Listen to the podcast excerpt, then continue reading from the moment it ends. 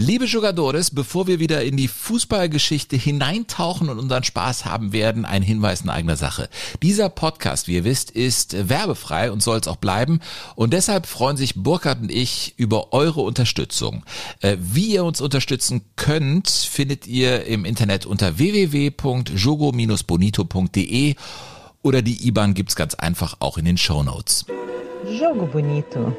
Das schöne Spiel, der Fußball-Podcast mit Sven Pistor und Burkhard Hupe. Äh, danke fürs Mettbrötchen heute. Mettbrötchen ist gut. Das war ein Matt Eagle, mein Freund. Ein gewaschener Matt Eagle mit frischen Zwiebeln. Also ein Metthaufen, ich würde sagen ein Pfund. Ja, war's? War's echt, ne? Ja. Sehr gut gewürzt vom Metzger. Es war Rohsfleisch, ist Ja. klar. Es war auch sonst so eine Kutscherplatte. Also ich hatte zum ersten Mal das Gefühl, Mensch, Burkhard, jetzt habe ich hier Kaffee aus einer Tasse von Real Racing Club Santander. Ja. Ich habe zum ersten Mal das Gefühl gehabt, zu fragen, hättest du vielleicht ein Bier heute Morgen? Ich hätte auf jeden So Fall eins gehabt für dich. Ich meine, wir reden. war's. Warum? Ja, weil wir heute uns über Knochenbrecher unterhalten und über Menschenfresser. Das ist unser Thema und da musst du natürlich den Tag beginnen mit einem Mad Eagle. Ja, super. Es war total herzhaft und ich freue mich auf die heutige Folge. Ich habe äh, es meinen Kindern erzählt, dass diese Ja. Folge so heißt und schon funkelten die Augen. Die wollten alles schon jetzt wissen, irgendwie im Auto. Ich habe gesagt, Leute, hört euch die Folge mal an. Der Titel Knochenbrecher und Menschenfresser macht etwas Ja. mit mir. Ich glaube aber, dass Teile dieser Folge tatsächlich erst ab 18 sind. Ja, das glaube ich auch. Aber das ist Also jetzt ich nicht weiß unser es ganz Problem. sicher. Aber man muss ja auch irgend mit irgendwas anfangen und irgendwie reinkommen, Sven. Mhm. Und ich habe erstmal, ich habe ein paar Geräusche mitgebracht, damit man einfach erstmal ein Gefühl kriegt für die Situation. Das ist das Erste. Da bricht was. Ja. Das ist der Knochenbruch. Maradona sagt ja auch, dass das wie gebrochenes Holz klang, Mhm. als ihm da alles durchgetreten wurde von Goycochea. Ja, das ist der Bruch. Das ist der Bruch. Was folgt dem Bruch meistens? Wenn der Knochen nicht ganz ab ist. Ja. Knochensäge. Knochensäge. Knochensäge, ja, habe ich. Hm? Ja. Und als nächstes dann, wenn tatsächlich der letzte Knochen abgesägt ist, wird er? Das ist, ist das eine Knochenmühle? Das ist die Knochenmühle, genau. da kommt alles Da rein kommt und dann. alles rein. Wir hätten jetzt auch noch den Der Fleisch. Grinder. Ich hätte jetzt auch noch den Fleischwolf noch machen können, aber das wäre das wäre ein bisschen billig gewesen. Nein. Ja, also wir sind aber schon mittendrin im Thema. Mhm. Ich meine, was haben wir da für Namen, die für uns irgendwie sofort eine Rolle gespielt haben? Ich habe schon von Maradona gesprochen. Mhm. Goycochea hat ihn niedergestreckt. Was für eine Geschichte, die wir heute erzählen. Die Mutter aller brutalen Faustspiele. Es gab viele Schlachten. Ich glaube, wann immer ein Spiel mit roten Karten eingedeckt wurde, sprach man von einer Schlacht. Es gab die Schlacht von Highbury 1934, in den späten 60ern den Weltpokal. Mhm, Da gab's in Südamerika regelmäßig Schlachten zwischen argentinischen oder uruguayischen Clubs mit europäischen Clubs. Ein Wahnsinn, was da los gewesen ist.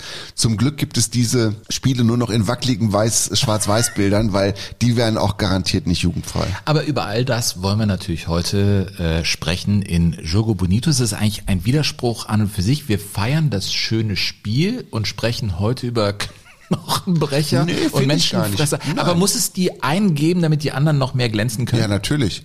Ja, natürlich. Und wir reden ja auch über alles, was, was das Leben ausmacht. Und da gehören natürlich die Abgründe dazu. Und äh, wir bewegen uns heute wirklich mit einem Fuß über den Abgrund des menschlichen Daseins. Da äh, sind ja Dinge zu äh, nennen und zu beschreiben, von denen man heute sagen wird, kann ich mir jetzt so auch nicht mehr vorstellen, ohne dass ich ins Gefängnis komme. Ja, und man verbindet ja Knochenbrecher und Menschenfresser eher mit äh, der Nummer 4, Rückennummer 4, dem Die ich Vorstopper, sehr selbstbewusst getragen habe dem übrigens. Ausputzer. Ja. Na, da gab es ja viele Spieler und wir werden natürlich auch über viele sprechen, aber es gibt ja auch Knochenbrecher oder Beißer im Sturm. Suarez ist ja so ein Beispiel Mhm. mit einer ganz interessanten Geschichte. Der kommt ja aus Uruguay und als ich mich um den gekümmert habe, stellte ich fest, seine Liebe war eine junge Frau aus Uruguay, die mit ihrer Familie im Zuge der Wirtschaftskrise auswanderte nach Spanien, nach Barcelona zog. Und der junge Luis Suarez war noch in Uruguay und sagte, ich muss jetzt super gut werden, damit ich später mein Europa spiele und wieder bei meiner Liebsten bin. Also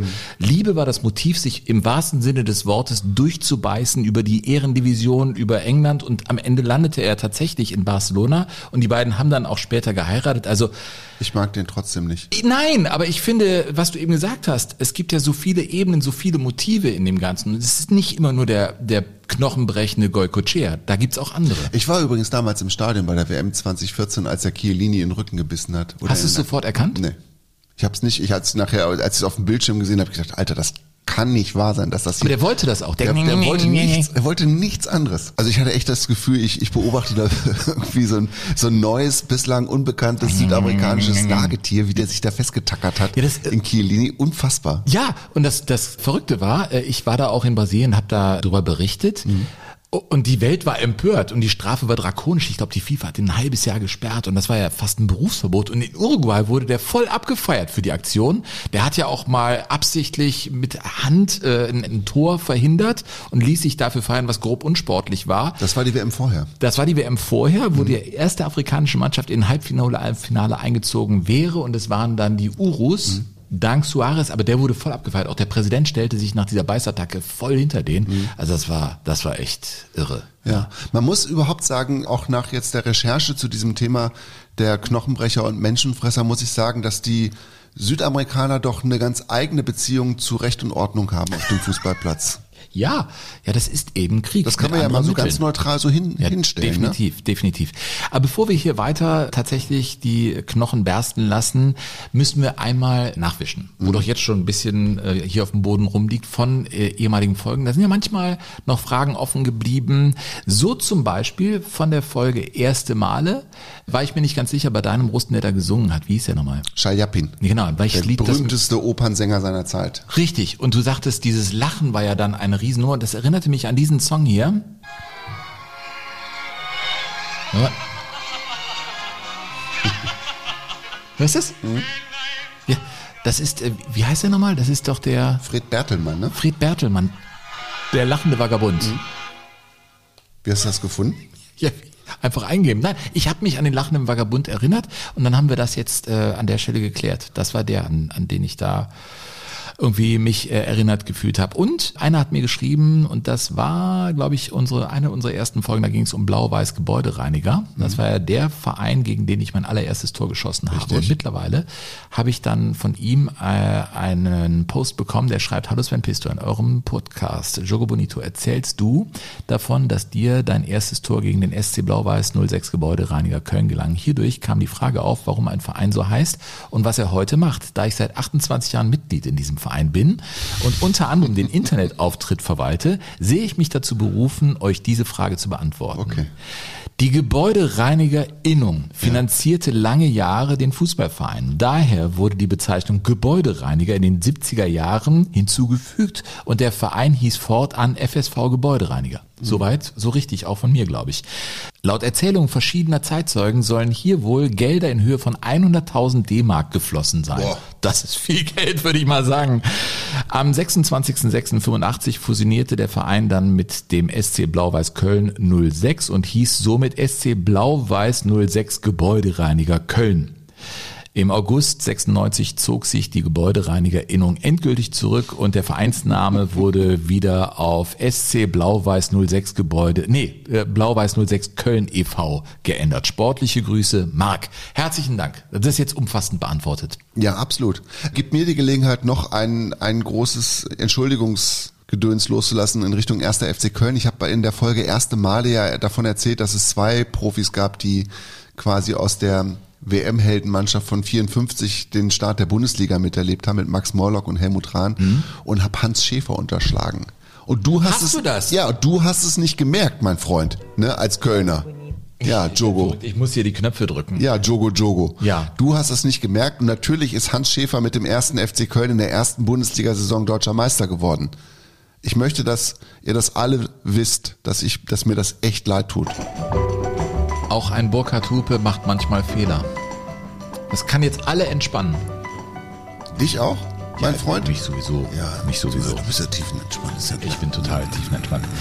Du, lass uns doch mal Ja. wieder Richtung Knochenmühle. ja? Ja, lass uns zum.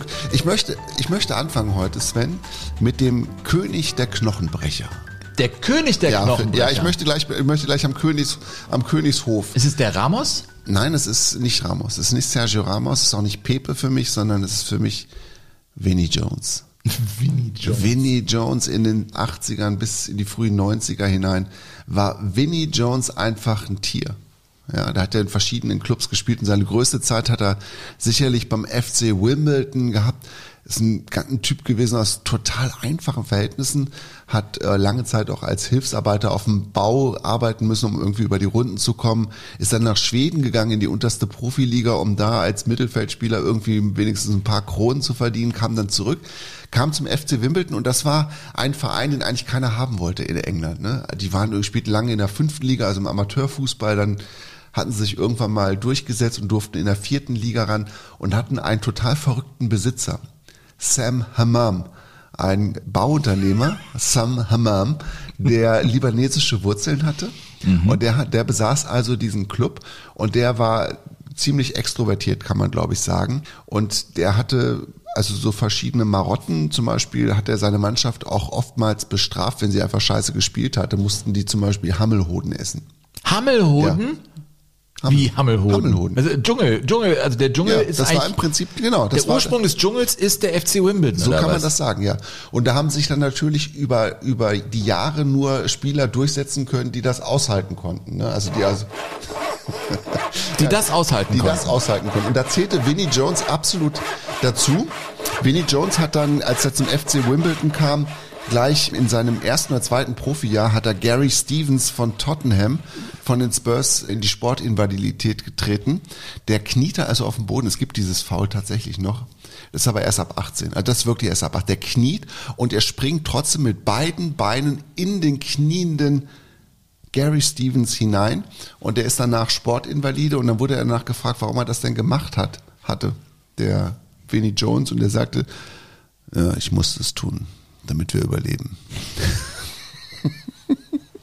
ja, ich muss, ja, und so ging das ja weiter in der Karriere. Der ein oder andere wird vielleicht schon mal dieses Foto gesehen haben von dem einen Typen, der dem anderen in die Eier kneift. Ne, Muss man so einfach so, nach sagen. Hinten. Das ist einfach, das ist nichts anderes macht der. Der andere war halt Gaza Gascoigne. Mhm. Also der war ja auch kein Kind von Traurigkeit. Vinnie Jones und Gascoigne, also im Duell miteinander und das Ach, war. Ist es das Foto, wo der Gascoigne des, den Mund so aufreißt, ja. so ein bisschen nach hinten ja. geht mit der Hüfte, der Vinnie ja. Jones da tatsächlich an den Testicles dran ist, zudrückt und nach vorne guckt und diesen Agro-Blick hat. Also das, das ist ja ein, ein Kunstwerk, dieses Bild. Ich habe geguckt, übrigens, das kannst du als Siebdruck kaufen. Ich habe das auf dem, ich habe das auf dem T-Shirt.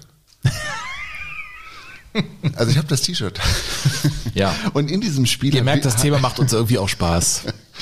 Der Trash-Talk in diesem Spiel muss auch echt geil gewesen sein. Mhm. Vinnie Jones hat sich also äh, dann auch zu Gascoigne umgedreht und gesagt, ich bin gleich wieder da, ich muss nur einen Einwurf machen, du Arschloch.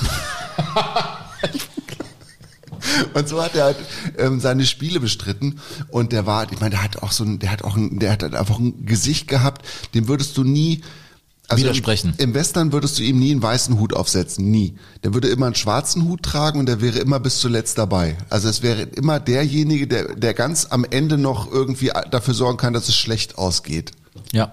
ja Vinnie ist, Jones. Ist so ein Typ, der sich morgens nass rasiert und mittags schon wieder ein Drei-Tage-Bart hat. Ja. Ne? Er hat übrigens auch zu Paul Gascoigne gesagt, ich bin Vinnie Jones, du verdammter Fettsack, ja, und heute geht es nur um dich und um mich. Da weißt du Bescheid. Absolut. Und äh, Vinnie Jones und der FC Wimbledon, die waren natürlich dann ein echt so eingeschweißter, zusammengeschweißter, eingeschworener Haufen. Ja, und Vinnie Jones hat dann später, als dann seine Karriere zu Ende war, hat er in einem Interview auch mal erklärt, wie er das eigentlich gemacht hat mit seinen Foulspielen. Und er hatte so ein paar ganz gute Tipps parat. I mean, obviously in football there are things that go on which the spectators don't see and the referee doesn't see. There's always the one where you put your opponent down, tackle him very hard. And you go to lift him up and you put your hands under his armpits and pull his hairs and he's screaming blue murder and you're just saying to the referee, well, I'm only helping him. Mm. Or there's the Gaza one, when they get a bit close to you, you just grab them by the testicles and say, well, can you speak in a bit lower pitch of tone? Müssen wir kurz übersetzen. Ja, ich muss das kurz übersetzen. Also, als erstes trittst du deinen Gegenspieler um und zwar richtig fulminant, so dass er nicht mehr aufstehen kann. Mhm. Dann versuchst du ihm wieder aufzuhelfen und fasst ihm dabei in die Achselhöhlen und zwar mit gespreizten Fingern bohrst du dich quasi in die Achselhöhle rein, so dass er blauer Mörder zu dir ruft, weil du ein blaues Trikot anhast. Und Dann wendest du dich zum Schiedsrichter und sagst, ey, der schreit mich an, obwohl ich ihm helfen will. so, und dann als nächstes, wenn der nicht liegt, wenn der neben dir steht, dann greifst du ihm quasi unbeobachtet In die Eier? in die Eier. Drehst dran? Am Volumen? Drehst dran und, und sagst zu ihm, kannst du nicht ein bisschen lauter sprechen? FSK äh, 18 Das war heute, jetzt ne? wirklich ab 18. Ja. So, und dieser, dieser Vinnie Jones und der FC Wimbledon, das ist eine so, ich finde, es ist so eine, so eine irre Geschichte, weil diese Mannschaft einfach, einfach völlig irre gewesen ist. Man nannte die auch nur die Crazy Gang. Also Vinnie Jones war nicht der einzige Verrückte da in dieser Mannschaft. Und alle hatten Schiss vor denen. Die spielten an der Plough Lane in London. Das war ein total runtergekommenes Stadion und da wurden ganz bewusst beispielsweise auch die Glühbirnen nicht ausgetauscht, wenn die kaputt waren. In der Gästekabine blieben also kaputt. Die Toiletten waren kaputt, die mussten sich Toiletten teilen mit den Spielern des FC Wimbledon und die waren also ganz dicht beieinander und das muss, also ich meine, die, die Bundesligaspieler haben sich ja schon immer darüber aufgeregt, wenn sie in St. Pauli spielen mussten oder auf St. Pauli spielen mussten am alten Millantor. Oder in Darmstadt. Ja, das furchtbar, ne? Also Da Darmstadt schimmelt es ja schon. Darmstadt, in Darmstadt läufst du aber auch wirklich so richtig geduckt Ja. durch, da bin ich ja mal gewesen Ja. Tor, die, so geduckt läufst du da durch die Gänge. Und an der Plough Lane muss es auch so gewesen sein. Und da sind die Spieler des FC Wimbledon sind ganz oft dann wirklich äh, bis zuletzt drin geblieben in der Kabine, haben total laut Musik gehört, so dass die anderen keine Mannschaftsbesprechung machen konnten. Dann hat der Schiedsrichter gepfiffen, die sind dann hin und haben gewartet, dass dann auch die Spieler des FC Wimbledon kommen, Musik ausgemacht und dann gab es den Schlachtruf von Vinnie Jones, Let's fucking kill them! Und so sind die dann rausgestürmt. Ne, haben den Gegner nicht angeguckt und haben die, es lebte halt nur von der Einschüchterung. Ja, Knochenbrecher und Menschenfresser halt. Komplett. Und ich finde das so bemerkenswert, dass sie sich trotzdem durchgefressen haben, und zwar bis in die Premier League und sich da auch ganz gut behauptet haben und sind dann da 1988 sogar ins äh, Endspiel des FA Cups gekommen gegen den FC Liverpool, der war zu der Zeit dann auch englischer Meister, die wollten unbedingt das Double holen. Dann aber kamen Vinny und seine Jungs und die hatten was dagegen. Oh, and there it is. The crazy gang have beaten the Culture Club. Wimbledon have destroyed Liverpool's dreams of the double, and all over the pitch, their players are celebrating something which a few years ago would have been impossible. Ja, also das, man, das war wirklich im Bereich des Unmöglichen, dass der FC Wimbledon mit dieser Truppe so eine prestigeträchtige Trophäe gewinnt. Man muss sich das mal vorstellen, wenn die zu Auswärtsspielen gefahren sind, Vinnie Jones und seine Jungs, dann haben die dem Busfahrer teilweise so Kartons über den Kopf gestülpt und zu gucken, wie lange er das aushält, quasi blind zu fahren. Nein. Während der Fahrt kriegte der wirklich ein Das waren ja richtige Hellrider. komplett, die, also die lebten wirklich, es war ein Leben am absoluten Limit beim FC Wimbledon. Die haben einen Karton über den Kopf Ja. gemacht und Der hat dann aber auch gekündigt.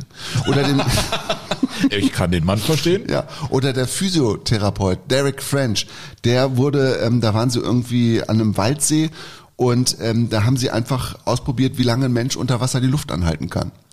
Ja. Und wer war derjenige? Ja, Das war der, der Physiotherapeut. Der also, musste. an dem haben sie das quasi ausprobiert. Ach. Und der hat dann auch gekündigt. Kann ich auch verstehen. Das ist der Wahnsinn. Hört das irgendwann mal auf mit Ja. diesem FC Wimbledon? Und also es gibt eine Geschichte, die ist aber jetzt auch wieder nur ab 18. Also wenn jetzt Kinder zuhören. In Amerika bitte, übrigens 21 gibt's auch. Ja. Erst ab 21. Ja, ich glaube, die ist ab 21. Also der Vinnie Jones, ne, der hat mal, das ist wirklich wohl bezeugt von, von vielen Spielern, die dabei waren, als er gegen den FC Liverpool und Kenny Dalglish gespielt hat, hat er sich zu Dalglish vorm Spiel umgedreht und hat gesagt, ich reiß dir gleich den Kopf ab und scheiß dir ins Loch.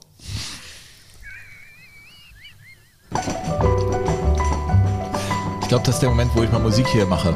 Ja. Oder?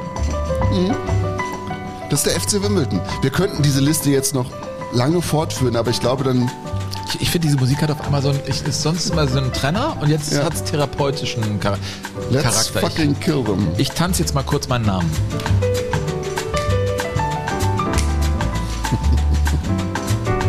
Und jetzt tauche ich wieder ein. Übrigens hat der Sam Hammam, der, der Besitzer des FC Wimbledon, Es hört also nicht auf, ja? Nein. Der hat immer gesagt, wir müssen der britische Bulldog Club bleiben, ja, das Sondereinsatzkommando. Wir müssen uns mit schierer Kraft durchsetzen und die Einstellung haben, in so manchen Hintern zu treten. Und bevor wir absteigen, wird es eine Blutspur von hier bis Timbuktu geben. Timbuktu. Geil.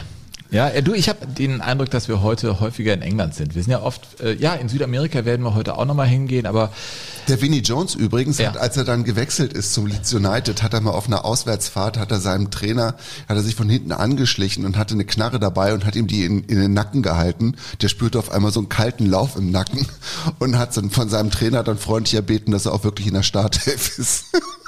Übrigens ist der in der Top 10 äh, Ja. der Spieler mit roten Karten im Weltfußball nur auf Rang 10. 13 Rote hat er, glaube ich, gekriegt, ne? Er hat 13 Platzverweise, so ist es. Äh, Topwert, und da kommen wir später zu, ein Spieler aus Kolumbien mit 46. Ich möchte an dieser Stelle noch einen kurzen Aufruf starten. Wer immer die wie in der im Besitz der VHS-Kassette Sockers Hardman ist, das ist die ähm, Kassette, die Vinnie Jones zusammengestellt hat mit ein paar Freunden, die brutalsten Foulspiele im, im Ja, bezahlten die, Fußball. Die gibt es doch bei YouTube, da habe ich mir doch angeguckt. Die gibt es? Ja klar, Ach, Soccer's Hard Man. Die habe ich noch nicht, ehrlich, die Ja, gib das mal. Ich habe das, ja. das ist es- bei mir, glaube ich, gesperrt. Kannst du, Muss ab- mal mit ja, meiner Frau du, sprechen. ernsthaft, da musst du dann eingeben, Altersfreigabe, musst du dann. Ehrlich? Ja, ja, Ja. absolut. Ja, Soccer's Hard Man. Ja. Ist auch wahnsinnig schlecht geschnitten und auch vorne Ja. irgendwie, also das Intro, Dafür hat er 20.000 Pfund Strafe zahlen müssen, Vinnie Jones, ne, nachdem er diese Kassette veröffentlicht hat. ich mache nochmal Musik, du hast ja bestimmt noch mehr über Vinnie Jones. Also was, was, 20.000, was? Er hat 20.000 Pfund Strafe zahlen müssen. Hat ihn die, Wegen und die der VHS-Kassette? Ja, und die FA hat ihn für ein halbes Jahr gesperrt. Warum denn? Ne, weil er diese, weil es einfach gegen den britischen Sportsgeist ver verstoßen hat. Hör mal auf, ey. Sportsgeist und. Hier, ich habe übrigens noch ein Foto mitgebracht, guck mal.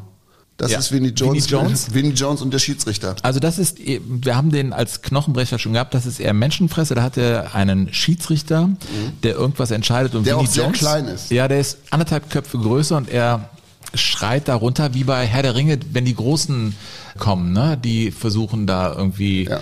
Die Schlachten zu gewinnen. Kommen ja immer größere und Vinnie Jones ist einer von den Großen, die dann auf einmal kommen. Und wusstest du, dass Vinnie Jones, ah, das wirst du, wirst du wahrscheinlich Ja, wir wissen. machen nur Vinnie Jones heute. Nein, pass auf. Es, wusstest du, dass Vinnie Jones ja danach auch noch ein ziemlich erfolgreicher Schauspieler gewesen ist? Ja, dass der Schauspieler war, ja. Der hat zum Beispiel in einem, in einem Spielfilm Bube, Dame, König, Gras gespielt. Das ist ja so ein Film, wo es so, so lustig um Drogen geht und so weiter. Und er war, glaube ich, der Geldeintreiber und hat in dem, in dem Film spielt er die Rolle des Daumenbrechers Big Chris. Und der hat total viele Filme. Ich war total überrascht. Ja, der ist Schauspieler geworden. Ja, der hat, ich glaube, der hat 50 oder 60 Filme gedreht. Ja. Und der ist dann aber am Ende ein bisschen ruhiger geworden. Es gibt dann eine ganz traurige Geschichte Mit tatsächlich am, mit, genau, mit seiner Frau. Beide sind zeitgleich an Hautkrebs erkrankt. Und seine Frau ist dann auch tatsächlich, ich glaube, vor zwei Jahren daran Nach gestorben. langer Krankheit, schwere Mhm. Krankheit gestorben. Und seitdem ist er auch ein bisschen, ist es ein bisschen ruhiger um ihn geworden. Er ist, glaube ich, auch ein bisschen nachdenklicher und zugänglicher geworden, aber natürlich ein, ein wildes Leben. Und ne? sie hat ihn die ganze Zeit begleitet. Das war seine Frau von, von Jugendtagen an. Mhm. Ja, was, was für, was für eine Geschichte. Nee, du kommst bestimmt noch was von Vinnie Jones hier Wusstest du, dass der ähm, Vinnie Jones, Ja. nachdem er den Gascoigne in die Eier gekniffen hatte, Ja. ne, und die waren dann, also natürlich war es dann eine Riesengeschichte, Riesenskandal. Und der Gascoigne war ja jetzt, wie gesagt, auch kein Kind von Traurigkeit und irgendwie hat er sich gedacht, das kann ja jetzt auch nicht so stehen lassen, muss ja jetzt irgendwas machen. Und er hat dann direkt nach dem Spiel, hat er rote Rosen bestellt für Vinnie Jones und hat die durch einen Laufburschen in die Kabine von ja, bei- bei Newcastle. bringen lassen. Und der Jones hat natürlich dann auch was retour geschickt und es war eine Klobürste. Vinnie Jones, ey, das ist, das ist krass. Komm, wir bleiben einfach auf der, auf der Insel, aber drehen jetzt ein paar Jahrzehnte zurück. Du bist ja auch gerne, ja, zum Der Beispiel. Karl-Heinz Riedler hat übrigens gesagt, als er das erste Mal gegen Vinnie Jones gespielt hatte, der Kalle Riedle war ja mal beim FC Liverpool und der hat gesagt, als ich das erste Mal gegen Vinnie Jones gespielt hatte, hatte ich nach fünf Minuten seinen Fuß im Gesicht. Da hat aber lange gebraucht, der Vinnie Jones. Ja, ich weiß auch nicht, was da los sich da bekannt zu machen. Hallo, ich bin übrigens der Vielleicht Vinnie. war- ja. Vinnie Jones. Jetzt, Burkhard? Ja. England, Italien, 1934, 14. Oh ja. November. Die Schlacht von Highbury. Battle of Highbury. Ein Spiel, das in die Geschichte eingehen sollte. Ich finde, das Protokoll des Irrsinns liest sich total verrückt, aber ich glaube, man muss ein bisschen erklären, warum dieses Spiel komplett aus den Fugen geriet. England war nicht in der FIFA, spielte nicht bei der Fußballweltmeisterschaft mit. Wir haben in der vergangenen Folge über die Österreicher gesprochen, die 34 Ja. sehr zu Recht eigentlich Weltmeister geworden wären. Aber, Aber das Italien, Mutterland des Fußballs Italien hatte, das hatte. Mhm. Hilfe vom schwedischen Schiedsrichter. Das ist ja unglaublich, dass der da mit dem Kopfball auch geklärt hat. Ivan Eklund. Mhm. Eklund. Jetzt war es äh, wieder ein Schwede, aber diesmal war es der Schiri Olsson, Mhm. der dieses Spiel zwischen England und Italien gepfiffen hat. Also England nicht bei der WM dabei, weil sie seit 28 mit der FIFA nicht konnten und mitmachten. Da war die WM ja noch keine so große Nummer. Sie war gerade geboren. Es war die zweite Weltmeisterschaft und in Italien war man der Meinung, man ist Weltmeister. Mussolini war der Diktator von Italien und äh, schickte nun mal seine Mannschaft nach England. Und in England war man der Meinung, man sei sowieso total turmhoch überlegen. Der Daily Mirror äh, verlangte ein Spiel mit zehn Toren Unterschied. Das solle das Ziel sein, so der Daily Mirror. Ich meine, es gab schon mal, glaube ich, diese Ansage Ja, mit äh, danach zehn gab's das nochmal. Mhm. Das war 1950 Was- bei der was war WM. das nochmal? Da spielten die Engländer zum ersten Mal bei einer WM mit. Das war 1950 bei der WM in Brasilien. Die dachten ja sowieso, sie sind überragend. Ja, ja. Ne? Und dann spielten sie in der Vorrunde gegen die USA. Mhm. Und die USA waren damals auch Fußballentwicklungsland. Und das Spiel endete 1 zu 0 für die USA durch einen Tellerwäscher tatsächlich. Joe Gatchins, der traf damals als einziger. Also England Tor. hatte verloren. Mhm. England verlor mit 0 zu 1. Und die Journalisten kabelten das also nach Hause über den Atlantik rüber und in den Redaktionsstuben, es war spät in der Nacht wegen Was der heißt kabelten das zurück äh, Also per über- Telegramm, ja, Fernschreiber genau, und so? ja, ja, es war ja nicht so einfach. Nein, das, war nicht so einfach. Und es tickerte dann irgendwie, lief dann auf den Tickern dann in den Redaktionsstuben. Und da gab es Zeitungsredakteure, die da Spätdienst hatten und dachten, das ist ein Druckfehler.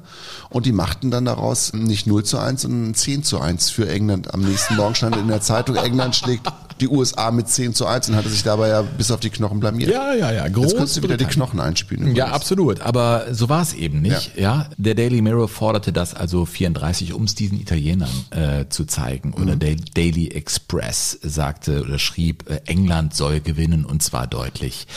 Also da waren die Kampfansagen im Vorfeld schon gemacht und Benito Mussolini stellte jedem Spieler der Squadra Azzurra ein Alfa Romeo in Aussicht, so sie denn gewinnen sollten. Also der hat es ja wirklich so verstanden, im Fußball als Botschafter des Faschismus zu instrumentalisieren. Und Ja, so absolut. fuhren sie zum Highbury Stadion, wo Arsenal heute noch spielt. Im neuen Highbury, im alten Highbury haben sie gespielt und sieben Spieler vom FC Arsenal waren auch in der Startelf von England. Und warum findet dieses Spiel Einlass in Knochenbrecher und Menschenfresser?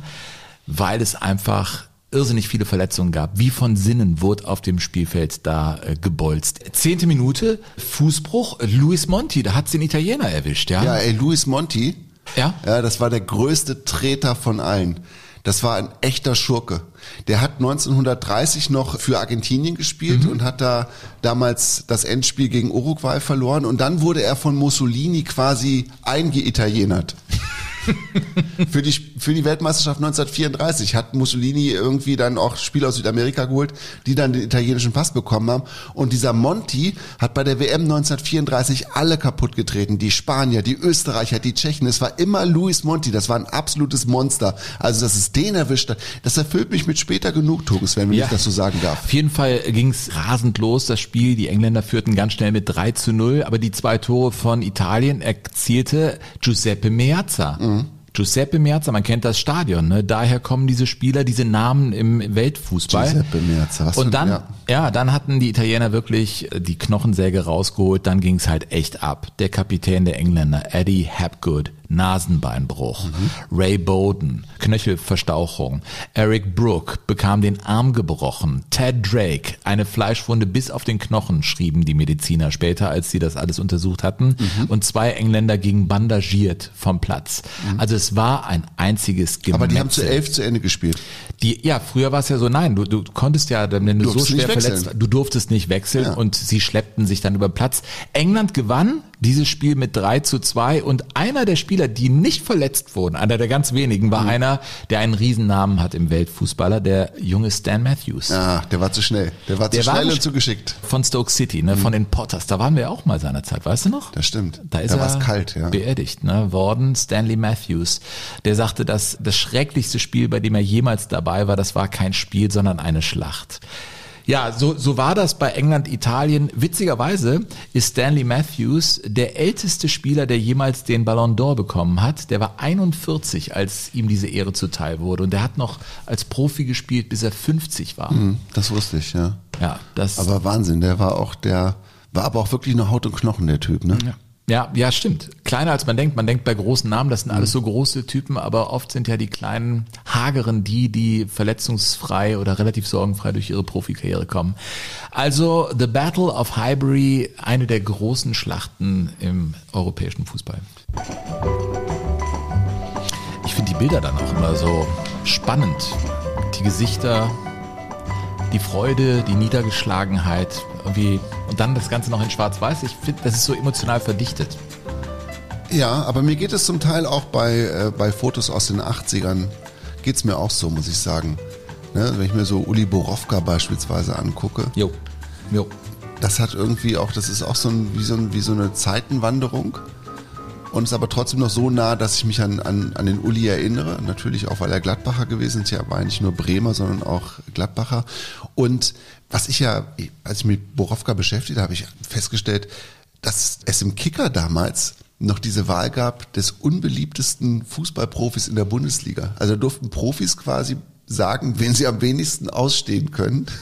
Ja, in so wie es ihrem auch Geschäft. mal die Wahl der schlechtesten Schiedsrichter gab. Gab es ja auch. Ja, aber das ist doch, Sven, das sind doch ehrliche Abstimmungen, oder? Wenn du da der unbeliebteste Ja. warst, dann warst du wahrscheinlich einer, der gut war. Ja, und das war Uli Borowka. Er war das mehrfach und er war da auch echt stolz drauf. Und der Uli Borowka ist ja ein gebürtiger Sauerländer, kommt aus, gebürtig aus Menden im Sauerland.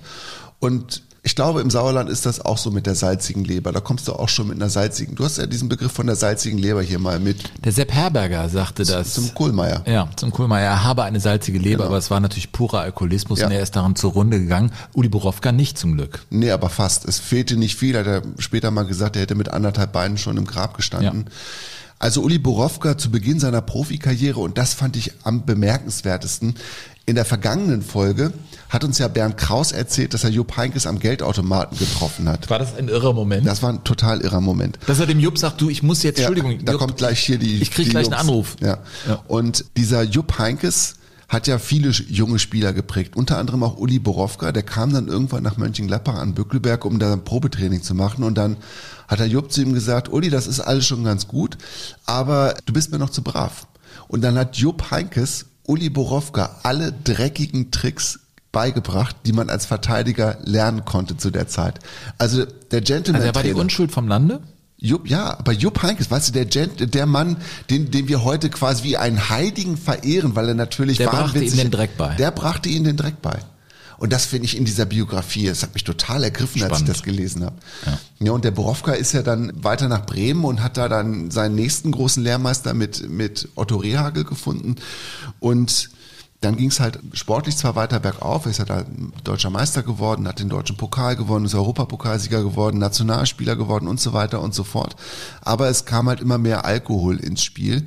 Und er hat es vor ein paar Jahren mal in einem Interview erklärt, wie das eigentlich angefangen hat. Ich habe das natürlich genossen, dass ich der härteste Abwehrspieler der Bundesliga war. Ich bin von meinen Kollegen auch gewählt worden als unbeliebtester Abwehrspieler. Und aus dieser Situation bin ich nicht mehr rausgekommen.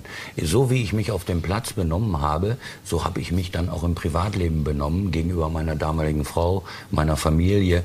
Ich habe alles in mich reingefressen. Die Gefühle, meine Ängste. Ich hatte ja auch Versagensängste. Ja.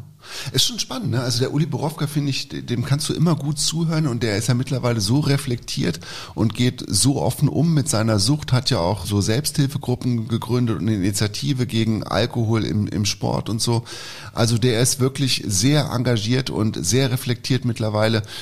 Und es ist trotzdem nach wie vor unfassbar, was für, was für eine Menge Alkohol der damals zu Spitzenzeiten vertilgt hat. Ja, ich habe teilweise ein Tagespensum gehabt von einer Kiste Bier, eine Flasche Whisky, Flasche Wodka, obendrauf noch Magenbitter. Ja. Ja. Kann man alles nachlesen in einem wirklich sehr empfehlenswerten Buch, Volle Pulle heißt das, ein, ein ganz, äh, ganz ergreifende Biografie über Uli Borowka, der ja dann als Spieler wirklich äh, einen steilen, einen rasanten Absturz hingelegt hat und am, am ganz am Ende dann in Polen gelandet ist und ja, und fast wie gesagt, im Grab gelandet wäre. Uli Borowka.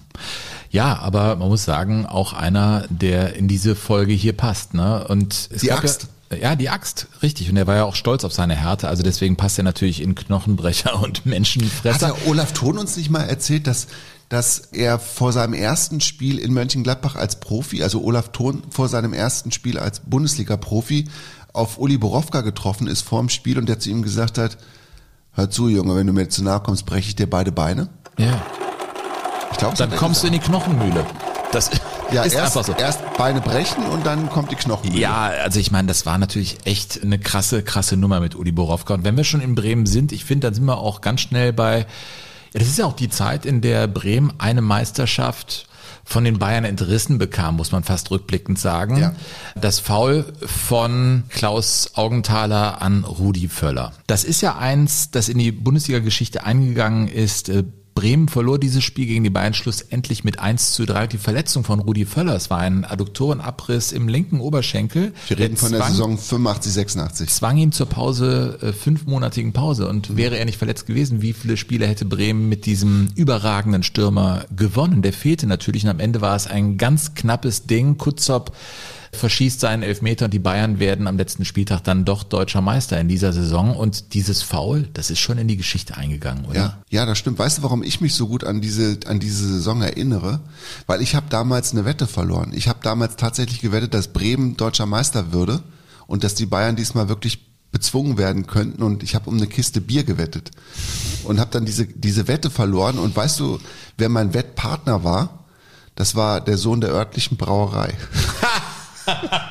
Das ist kein Witz, ja. Schaumburger, Schaumburger Pilsner. Wahnsinn. Hab gegen den die Wette verloren und musste ihm die, musste die Wette auch wirklich Kiste auslösen. Bier dann ja. für ihn. Ich musste dem Sohn der örtlichen Brauerei eine Kiste Bier geben. Das ist ja geil. Ja. Ja, der Klaus Augenthaler sagte über dieses Foul, ich meine, Rudi Völler kam, er war ja ein unfassbar schneller Stürmer, der kam angerannt und es war so ein Duell, wo es um Bruchteile einer Sekunde ging und Augenthaler sagt, ich wollte ihn nicht verletzen, sonst wäre ich mit der offenen Sohle oder dem Stollen dran gegangen, um ihn zu dann, verletzen. ja. Das war die Position von Augenthaler, die vertrat natürlich auch Udo Lattek. Von den Bayern. Otto Rehagel war ganz anderer Meinung. Und wenn wir nochmal in die Szene eintauchen, dann, dann hören wir auch, dass das heiß diskutiert wurde. Was sagte der Lattek? Es mag sicherlich ab, ab und zu auch schon mal Absicht dabei sein. Aber gegen so einen Mann äh, nur den Ball zu spielen, ist sicherlich schwierig, weil er so antrittsschnell, so beweglich, so blitzschnell reagiert, dass man einfach manchmal zu spät kommt.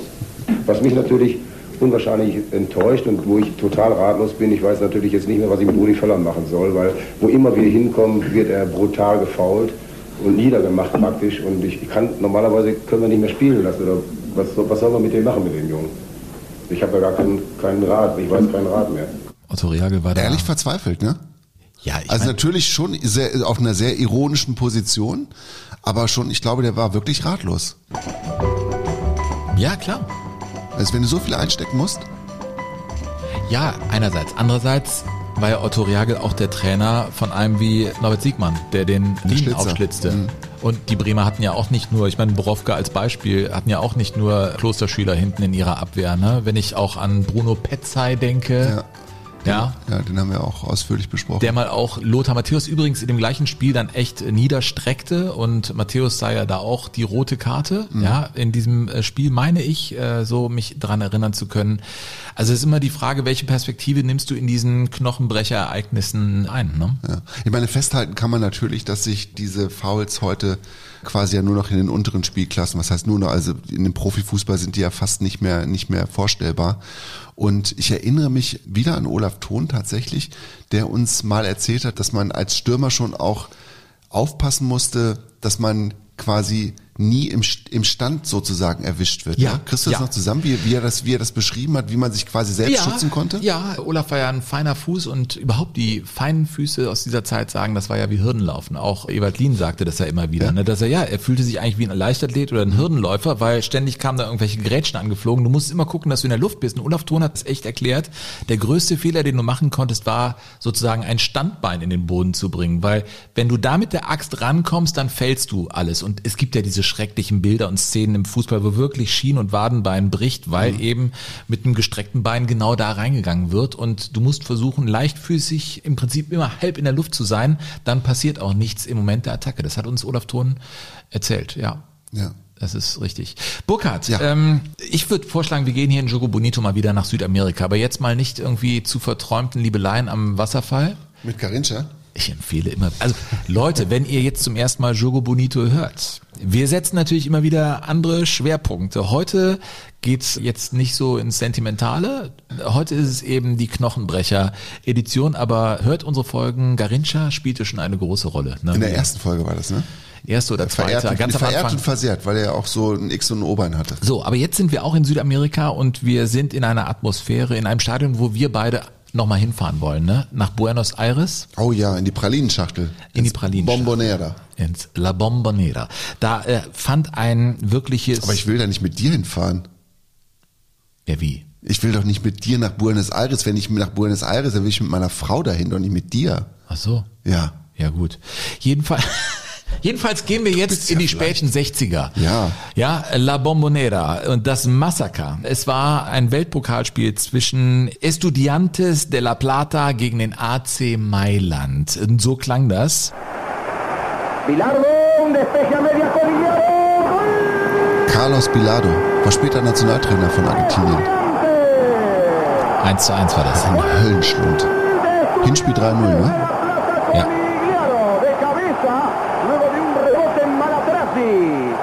Ante tiro de Bilardo. Estudiantes 1, Milan 1. Conigliaro, autor del gol. Raúl Madero. 1-1, ja.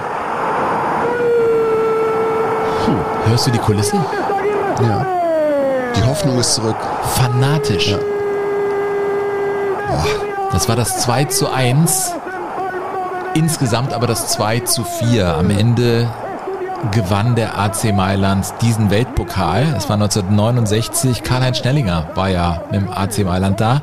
Der sagte, das war das schrecklichste Spiel seines Lebens. Ja, das, was er da gesehen hat, waren eigentlich keine Menschen, das waren äh, Tiere, die da gegen ihn gespielt haben. Es war eine unfassbare Szenerie.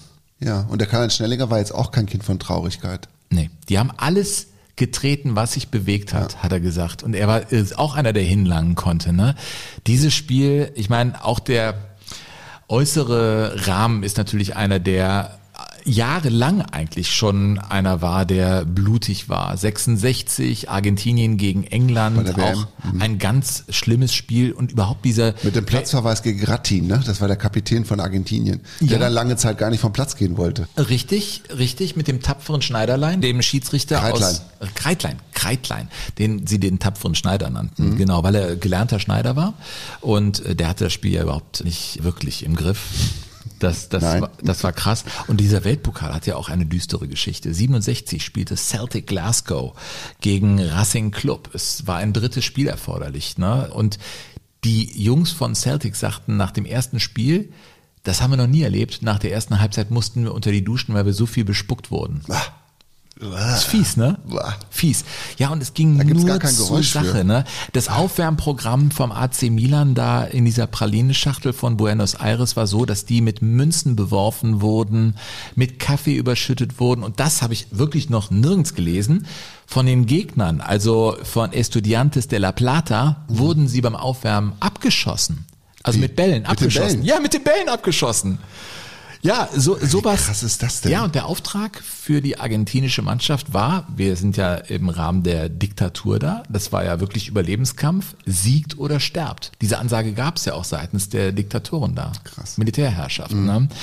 Ja, und dann gab es eben fürchterliche Szenen und einer, der ständig attackiert wurde, war Nestor Combin.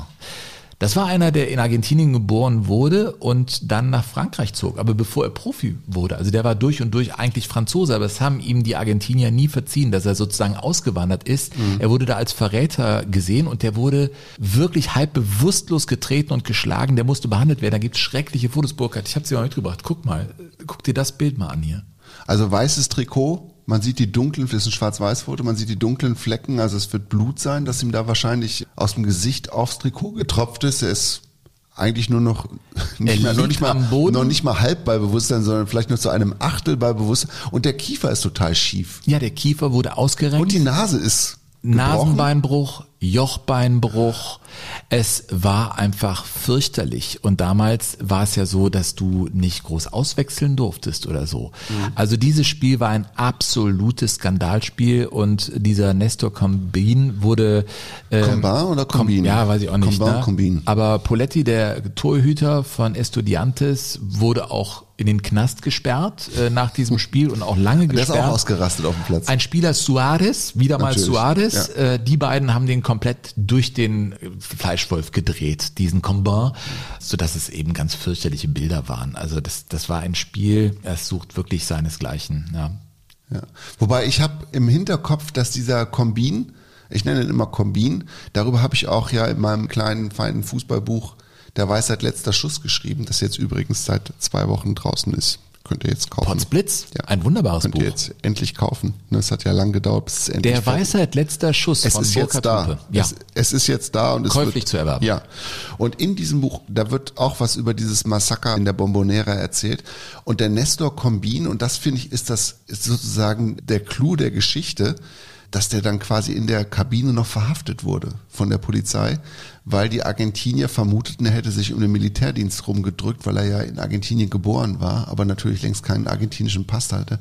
Und dass die den mit, seinen, mit all seinen Verletzungen, mit all seinen Schmerzen und nur halb bei Bewusstsein maximal noch für zwei Nächte eingebuchtet hatten. Das ist unglaublich, ja. Und dann war tatsächlich das Spiel gewonnen für den AC Mailand. Hm. Und heute gibt's ja, ja Konfettiregen. Natürlich. Und dann stellt sich da in dem Fall die FIFA hin, ja, FIFA, und lässt sich da feiern und macht da den Konfettiregen. Damals war es so, dass die Italiener dann gewonnen hatten mhm. und denen wurde dann der Weltpokal in die Kabine reingeworfen und die mussten irgendwie sehen, wie sie außer Landes kommen. Und der tatsächlich, der Combin, Combin, mhm. äh, saß dann ein, wie du gesagt hast, und auch andere. Und im Prinzip war das das Ende des Weltpokals, wie wir ihn bis dahin kannten. Die Europäer wollten dann gar nicht mehr so dahin. Also Ajax Amsterdam oder Bayern München, die ja dann den äh, Europapokal der Landesmeister ja. in Serie gewannen, die wollten da nicht hin, haben dann irgendwie mit fadenscheinigen Begründungen abgesagt, weil sie einfach keinen Bock drauf hatten. Konnten wir mhm. auch verstehen. Das war ja wirklich ein Massaker. Und so gab es erst wieder diese Tradition des Weltpokalfinals, als in Japan dann gespielt wurde ab 1980. Einmal war Gladbach noch dabei, 1977. Da hatten sie zwar das Finale gegen Liverpool verloren, haben dann aber, weil Liverpool keinen Bock hatte, wie du gerade gesagt hast, um den Weltpokal zu spielen, musste Gladbach gegen die Boca Juniors spielen. Und Hinspiel war, glaube ich, 3-0 für Boca und das Rückspiel dann 2-2. Wenn ich mich ganz richtig erinnere, war das Rückspiel damals in Karlsruhe, glaube ich. Also das war völlig bizarr. Aber diesen Weltpokal braucht eigentlich auch kein Mensch, oder? Nee. Und was ich, was ich so mir natürlich überlege, ist, ich meine, du hast es ja gerade aufgezählt, also was das für eine Knochenbrecherei gewesen ist. Ja. Und vor allen Dingen immer in Südamerika, ne? Gianni Rivera wurde übrigens auch äh, ausgenockt. Der hatte ein Tor geschossen und der wurde auch ausgenockt, by ja. the way. Ja. Und also ich meine, was für eine Knochenbrecherei. Und man fragt sich natürlich, woher kommt diese Aggression? Warum trifft man sich nicht einfach zum Fußballspiel? Süd ich mhm. meine, die grundsätzliche Idee ist ja schön, irgendwie zu gucken, hier der südamerikanische Club Fußball, da der europäische und die Besten messen sich und spielen um einen großen Pokal. Ob man den jetzt Weltpokal nennen muss, weiß ich nicht. Aber ich glaube, für die südamerikanischen Vereine oder für die südamerikanischen Fußballer hat er immer eine größere Bedeutung gehabt, tatsächlich, als für die Europäer, weil sie gefühlt weiter weg waren vom Epizentrum des Fußballs. Ja, und sich nicht ganz ernst genommen fühlten. Südamerika gegen Europa, alte Welt gegen neue Welt, wie auch immer. Und eins darf man ja auch nicht vergessen, du hattest in Brasilien eine Militärdiktatur, auch 1970 war ja richtig Druck da seitens der Militärdiktatur, diesen Pokal zu holen. Den hat Pelé ja auch direkt gespürt. Man sieht ja auch seine Erleichterung, als er es dann doch nochmal geschafft hat, ne, bei der Weltmeisterschaft diesen Titel dann zu holen, zum dritten Mal mit Brasilien Weltmeister zu werden. Ne. Mhm. In Argentinien das Gleiche. Ich glaube, die wurden also so emotional aufgeladen. Das Gleiche hatten wir mit Mussolini. Und ich glaube, wenn du dann so da reingehst nach dem Motto, friss oder stirb, ja, äh, dann spielst du auch einen anderen Fußball. Glaubst du, dass das mit den katarischen Fußballern auch so sein wird? Burkhardt, ey. Ja, was denn? Das war der Downer, ey. Keine Ahnung. Ich glaube, die werden froh sein. Mich beschäftigt das. Es ist jetzt in diesem Jahr, ist das sozusagen ja das Fernziel des Jahres. Es ist, äh, Ja, und ich habe, du, mein Bild, mit dem ich da hinfahren werde, vermutlich ist, dass ich äh, es nicht aus dem Kopf kriegen werde, dass ich das Gefühl habe, die Stadien werden ja toll sein, die Hotels werden toll sein und es werden Abende sein, wo man denkt, Mensch, lauer Sommerabend, es ist ja wunderbar hier. Aber es wird immer das Gefühl sein, dass das auch was mit Menschenfressern und Knochenbrechern im negativsten Sinne Absolut. zu tun hat und diese Stadien auf Menschenknochen gebaut sind. Ja. Ist echt heute ein kompliziertes Thema. Ähm, Ja, es ist doch irgendwie- facettenreicher, als wir dachten, ne? Ja, weil äh, irgendwie merken wir ja auch, dass Brutalität auch was mit uns macht. Wo wir manchmal, Vinnie Jones, wir haben es ja echt kaputt gelacht zum Teil über die Aktionen, die aber halsbrecherisch und auch nicht dem Menschen zugewandt sind. Nein. Also ich meine, die Geschichte mit dem Busfahrer ist schon echt krass, ne? Heftig. Einfach so einen Karton nur am Kopf zu stecken. Lust auf die Top 10 der roten Karten? Oh, Ich habe ich mitgebracht. also die meisten, die meisten Platzverweise bis Ja. zu den Wir, zehntmeisten. wir nähern uns über Länder an. Unter den äh, zehn Spielern, die die meisten roten Karten gesehen haben, aus welchem Land kommen die meisten? aus Argentinien. Spanien. Oh, Vier. Und zwei kommen aus Argentinien. Bleibst du bei Argentinien? Ja. Nein, Frankreich. Und dann haben wir Wales, Brasilien, Uruguay und den Spitzenreiter haben wir Kolumbien. Das aus. Kolumbien. Wie heißt der? Äh, muss- Gerardo muss ich- Bedoya. Genau, der wurde aber nur Gerardo gerufen. Oder El General, wenn man ihn ähm, mochte. Oder das Biest, wenn man Gegner war. 46 rote Karten hat der gesehen. Ja. Der war wirklich irre, der Typ. Ich meine, du wirst sicherlich gleich von der, von der, von der härtesten und hässlichsten roten Karte erzählen, die er Ja. jemals bekommen hat. Ja. Die Geschichte will ich dir auch gerne lassen. Ich will nur kurz hinzufügen, dass er nach seiner aktiven Karriere noch versucht hat, als Trainer zu wirken. Und in seinem ersten Spiel als Assistenztrainer ist er nach zwölf Minuten, glaube ich, wegen Schiedsrichterbeleidigung vom Platz geflogen. Ich meine, der konnte auch kicken. Der hat 49 Mal für Kolumbien gespielt. Er schoss gegen Honduras. Ich finde, an der Stelle wird es schon fast brutal, wenn du gegen Honduras spielst. Das waren auch so Knochenbrecher. Aber wenn sie dabei waren, waren das echt Honduras? Klopper. Ja. Die Honduraner? Die Honduraner. Hat er im Halbfinale ein Tor gemacht, deshalb zogen sie ein ins Finale und tatsächlich gewann Kolumbien 2001 mit diesem Gerardo Bedoya die Copa America. Und die Szene, die du schon angesprochen hast, für die hat er 15 Spiele Sperre bekommen. Aber jetzt erzähl sie bitte in allen Facetten. Naja, das ist, ist jetzt wieder ab relativ, 18. Ja, aber es ist eigentlich relativ einfach. Ja. Es ist das Spiel von Independiente Santa Fe gegen Millonarios FC. Ja? Die Millionarios. Ich muss eigentlich nach Süd- und Mittelamerika oder vielleicht da nochmal geboren werden. Ja. das also wär schon- Millionarios ist schon ein Das finde ich schon Club, ganz geil, ja. Hat er einen Gegner äh, mit einem Ellenbogen-Check niedergestreckt? Es gibt gibt Das übrigens, war Johnny Ramirez, nennen wir doch seinen Namen. ja, den hat er niedergestreckt. Mhm. Und nicht nur das, ich meine, dann kam schon der Schiedsrichter angerannt und als alle schon ihre Blicke auf diesen Verrückten gerichtet haben, Und da hat er schon die rote Karte gesehen. und dann ging er aber nochmal hin Mhm. und trat mit der Picke gegen den Kopf Ja. des am Boden liegenden Gegenspielers. Ja, ich habe die Szene auch gesehen. So als wenn du eine Zigarette ausdrücken. So, und dann ging er aber weg nach dem Motto, ich habe doch nichts getan. Und das Irre finde ich eigentlich bei solchen ja, Schlechtern, das muss man schon sagen. Ja. Wir kommen ja auch nochmal zum Schlechter von Bilbao, zu Goicochea. Den haben wir uns ein bisschen aufgespart. Ne? Der sagte schlicht und einfach, nachdem er dann irgendwie 15 Spiele Sperre bekam, ja, normalerweise bin ich nicht so. Nee. Ich meine, der war 20 Jahre Profi, hat 46 rote Karten gekriegt. Es ist, es ist unfassbar. Ich finde, ich finde es unfassbar. Ja, gehen wir mal die äh, Liste durch. Also wir haben jetzt ganz oben angefangen, dramaturgisch natürlich äh, total schlecht, was ich hier mache. Aber dein Vinnie Jones war auf Platz 10. Nur, Mit 13, ja? Mit 13. Der kam ja aus Wales ne, als Spieler. Felipe Melo aus Brasilien, 14. Äh, wen kennt man denn hier noch? Pepe? Ähm, Wo kommt Pepe? Pepe ist auch nicht dabei. Was, Pepe ist nicht dabei? Pepe ist nicht dabei. Aber Pepe hat doch die, die wahnwitzigsten roten Karten überhaupt gesehen. Sergio Ramos ist, dabei. definitiv mit dabei. Ich meine, dass er auf Platz drei ist, weil Cyril Rule aus Frankreich noch mit 27 Karten, roten Karten vor ihm ist. Aber bei Ramos kann sich das ja noch ändern. Der spielt ja noch. Ne? Überhaupt, der Ramos ist ja einer, also ich meine, der hat ja auch seine anderen Seiten. Also er ist Hat er? natürlich, ja, definitiv. Also bitte, wir, hören mal Ser Sergio, Sergio. Sergio Ramos, wo er von Emotionen überwältigt wird. Das ist er. Hast du schon, ja? Verabschiedung von Real Madrid. muchos años aquí. Y cómo no, agradecer a, a la afición. La afición me llevó en volandas, en los momentos malos, en los buenos.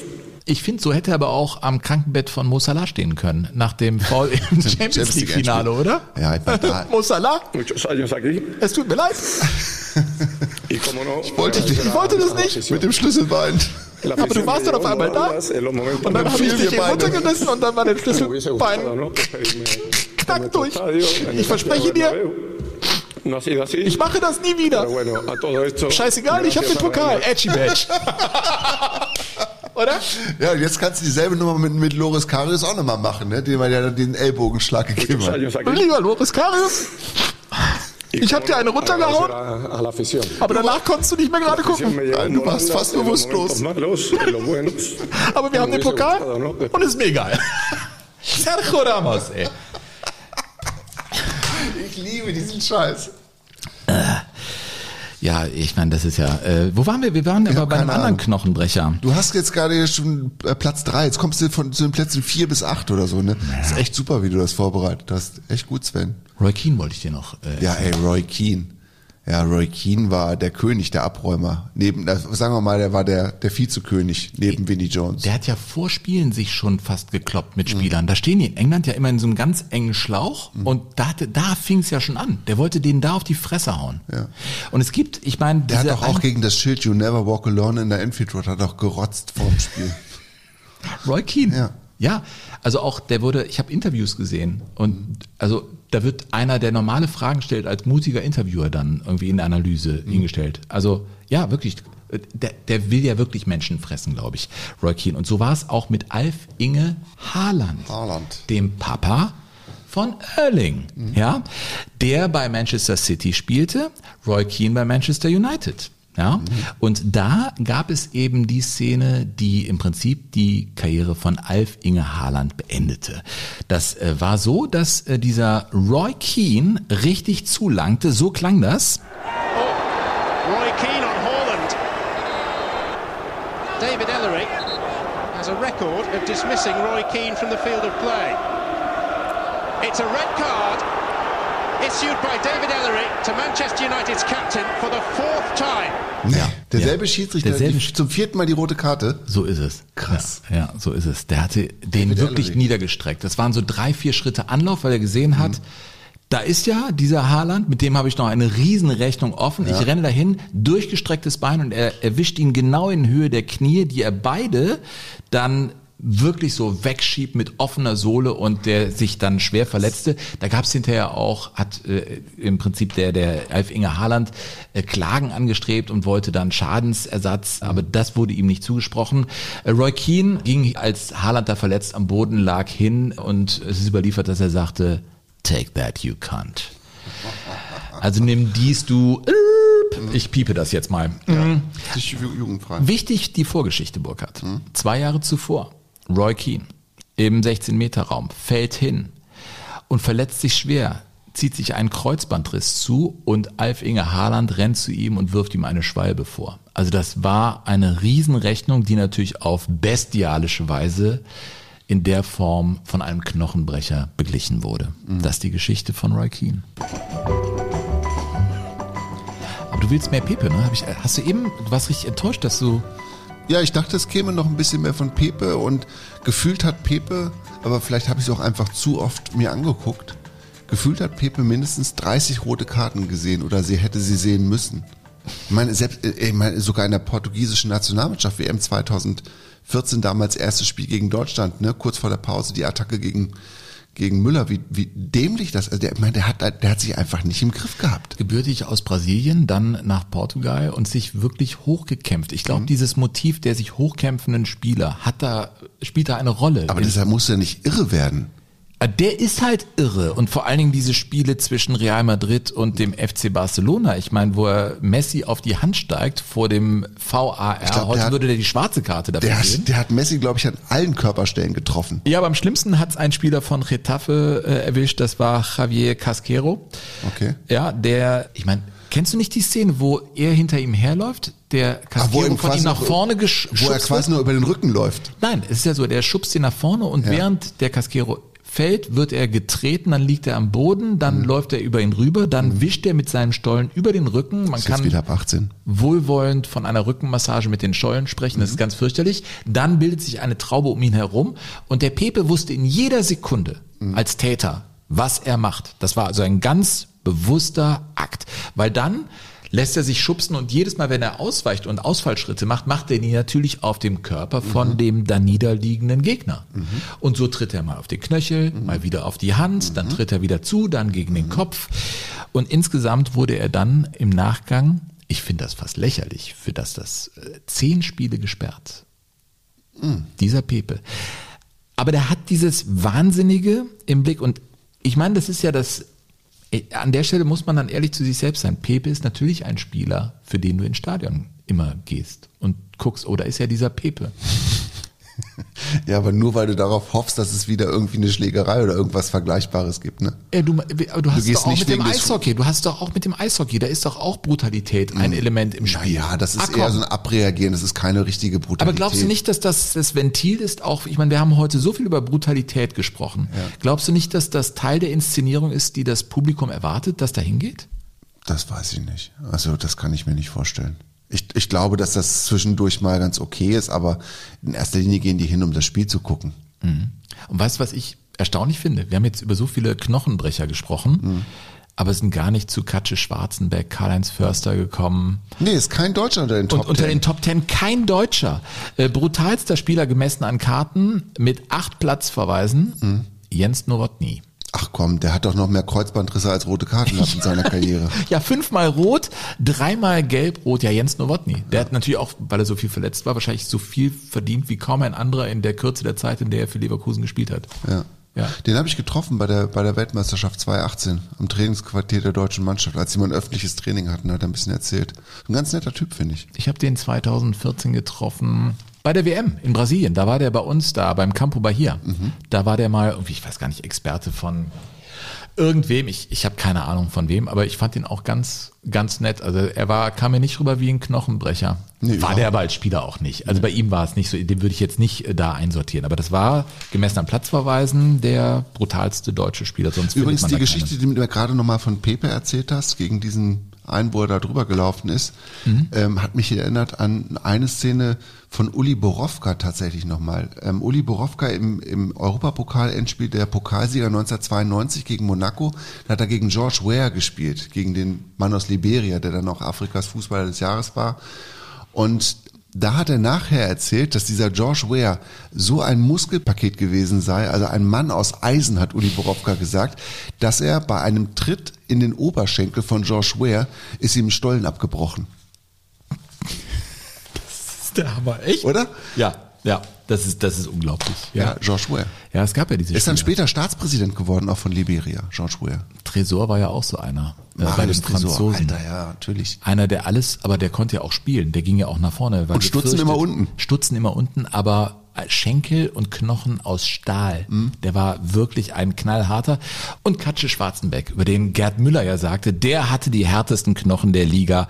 Der tat Stürmern weh, ohne zu faulen. Ja.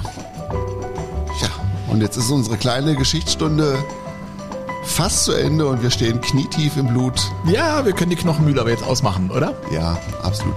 Ach, Aber Spaß gemacht hat. das mussten wir uns jetzt auch mal gönnen. Knochenbrecher und Menschenfresser. Mein lieber Burkhard, mh, Was machen wir beim nächsten Mal? erstmal jetzt sagen, danke, dass ihr zugehört habt. Bitte erzählt Menschen, dass es Jogo Bonito gibt. Wir haben Lust, dass dieser Podcast wächst und gedeiht. Ja, nächstes Thema. Du hast Vorschlagsrecht. Ja, also wir, wir haben uns ja viel mit Engländern und England beschäftigt und wann immer sich, man sich mit englischem Fußball beschäftigt, landet man ja irgendwann zwangsläufig auch beim Elfmeter. Und ich würde gerne was über Elfmeter machen. Elfmeter. Elfmeter. Wie, wie, Als nennen wir- Überthema. Ja, aber wie nennen wir die Folge denn dann? Also es, das, Weißt du, ein das, bisschen, nur Elfmeter finde ich ehrlich gesagt ein bisschen ja, so. pff, aber wenn, man berücksichtigt, dass, dass es ja eigentlich gar nicht der Elfmeter ist, sondern der 10,97 Meter, weil es ja in der englischen Ursprungsregel die 12-Yard-Linie gewesen ist, von der diese Strafstöße ausgeführt worden sind, dann können wir auch sagen, wir nennen unsere Folge 10,97 Meter. 10 Meter, also 10,97 Ja, Meter. Einfach 10,97. 10. Das ist ein geiler Titel. 10, Unsere nächste 97. Folge bei Jogo Bonito, 1097. 1097. Liebe Leute, danke fürs Zuhören. Auch heute in zwei Wochen gibt's wieder Jogo Bonito mit Burkhard Hupe. Komm mit Sven Pfister, macht's gut. Jogo Bonito. Das schöne Spiel. Der Fußball-Podcast mit Sven Pistor und Burkhard Hupe.